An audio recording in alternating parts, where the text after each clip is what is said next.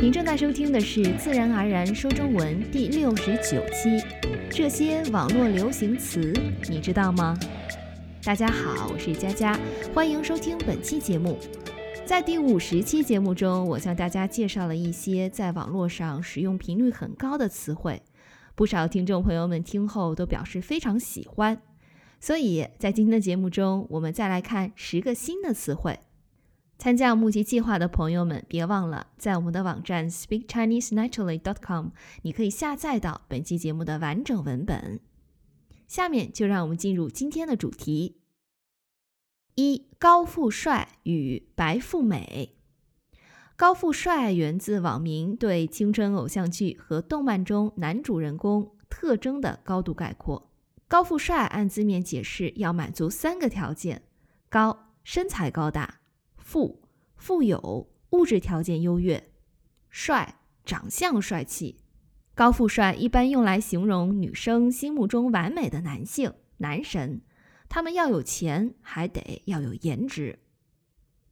白富美与高富帅相对应，它用来形容男生心目中完美的女性女神，按字面解释，也要满足三个条件：白指皮肤白皙。在以往的节目中，我有说过，在中国，肤色偏白的女性更受欢迎。富也是指物质条件优越，美指漂亮、身材好。咱们来举个例子，你的择偶条件也太高了，现实生活中哪有那么多高富帅和白富美？二，矮穷矬与屌丝。矮穷矬与屌丝是高富帅、高富帅与白富美的反义词。矮穷矬就是指个子矮、没钱、长得丑的男性。屌丝刚开始的意思和矮穷矬差不多，它最显著的特征就是穷。房子、车子对于屌丝来说都是遥不可及的梦。除此之外，屌丝还有脸皮厚、做事无厘头、让人嫌弃的特点。后来在网络上流行起来后，它的使用范围变得更广了。现在人们所说的“屌丝”，不一定是指那些社会底层的人，而是更多的去用它来进行自嘲。它不只能用在男性身上，对女性也适用。男屌丝成了收入低、没女友、长相平庸的男青年的自嘲用语。女屌丝成了长相一般、容易被人忽视的女青年的自嘲用语。举例，我是该买点化妆品，学着打扮一下了，不然像我这样的女屌丝，要什么时候才能找到男友呀？三喵星人、汪星人、铲屎官。喵星人指猫，汪星人指狗。喵和汪是象声词。在中国，我们用它们来模拟猫和狗的叫声。星指外星，这里我们想象有一颗外星叫喵星，另一颗叫汪星，而猫和狗就是来自那两颗星球的外星人。铲屎官是养猫或狗的人士对自己的称呼，因为主人每天都要清理猫狗的粪便，这不是一个美好的任务，但又不得不去做它，所以就自嘲自己是。铲屎官。举例，喵星人、汪星人虽然可爱，但要做一名合格的铲屎官可是很累的。大家还是考虑清楚，再决定要不要领养宠物为好。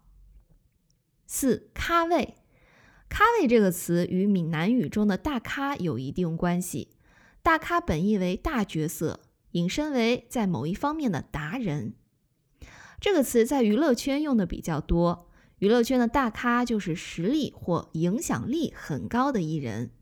台湾演艺圈明星按大牌等级分为 A 咖、B 咖、C 咖等，这就形成咖位的等级分类。咖位越高，影响力越大，片酬出场费也越高。因此，咖位也是明星热衷争夺的一个名头。五 C 位。C 位一词最早来源于游戏领域，意为 carry 位，是游戏的核心角色，指能够在游戏中前期稳定发育，后期担任主力，带领队伍赢得比赛的角色。后来，C 位这个词在游戏中应用越来越广，逐渐转到生活当中。现在，当某一个人在团队中处于核心位置时，比如一个公司的老板、一个部门中绩效最好的员工等等，人们便称他是三特位，也就是 C 位。在娱乐圈中，这个词也用得非常广泛。在舞台表演、拍照、拍海报等场合，能站在 C 位的艺人就是咖位最高的人。如站 C 位的那个女孩，就是这个团的团长。六佛系，佛系一词最早来源于二零一四年日本的一本杂志，它介绍了佛系男子。佛系男子外表看上去和普通人一样，但内心往往具有以下特点：自己的兴趣爱好永远放在第一位，基本上所有的事情都想按照自己喜欢的方式和节奏去做，总是嫌谈恋爱太麻烦，不想在上面费神费时间。之后，网络衍生出“佛系女子”“佛系学生”“佛系生活”“佛系追星”等一系列词语。佛系是指无欲无求、不悲不喜、云淡风轻，追求内心平和的生活态度。举个例子，我的教育理念是佛系育儿，孩子品德好、快乐就好，不需要追求高分而上那么多的补习班。七脑补，脑补通常是指在头脑中对漫画、小说及现实中自己希望而没有发生的情节，在大脑内补充幻想。比如这本小说是开放性结局，只有靠自己脑补了。八脑洞，脑洞由脑补衍生出来，脑洞是大脑中需要用想象力去填充的洞穴。即进行脑补的场所，洞穴越大，想象力越丰富。脑洞大、脑洞大开是年轻人经常使用的网络流行词，意思是指一个人有着天马行空的想象力，联想力极其丰富、奇特，甚至到了匪夷所思的地步。例，在推理游戏中选择一些脑洞大的队友，可能是赢得比赛的关键。九打 call。打 call 是一个中英混搭的句式，原意指看演唱会的观众跟随节奏，拿起荧光棒做出的应援动作。现在衍生为对各种事物或人的支持态度。比如，这届美洲杯我一定会为阿根廷队疯狂打 call 的。十躺平，躺平指无论对方做什么，你的内心都毫无波澜，对此不会有任何反应或者反抗。表示顺从心理。最近更流行的用法是表示一种放弃拼命工作赚钱、升职加薪、买房买车、焦虑伤身的生活，主动降低欲望的一种生活态度。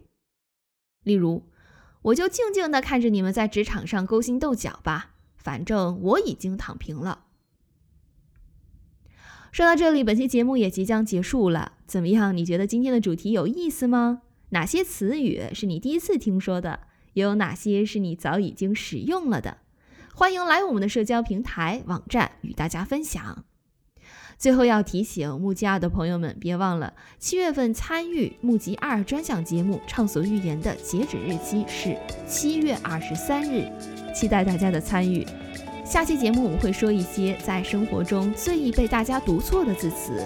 感谢你的收听，我们下期见。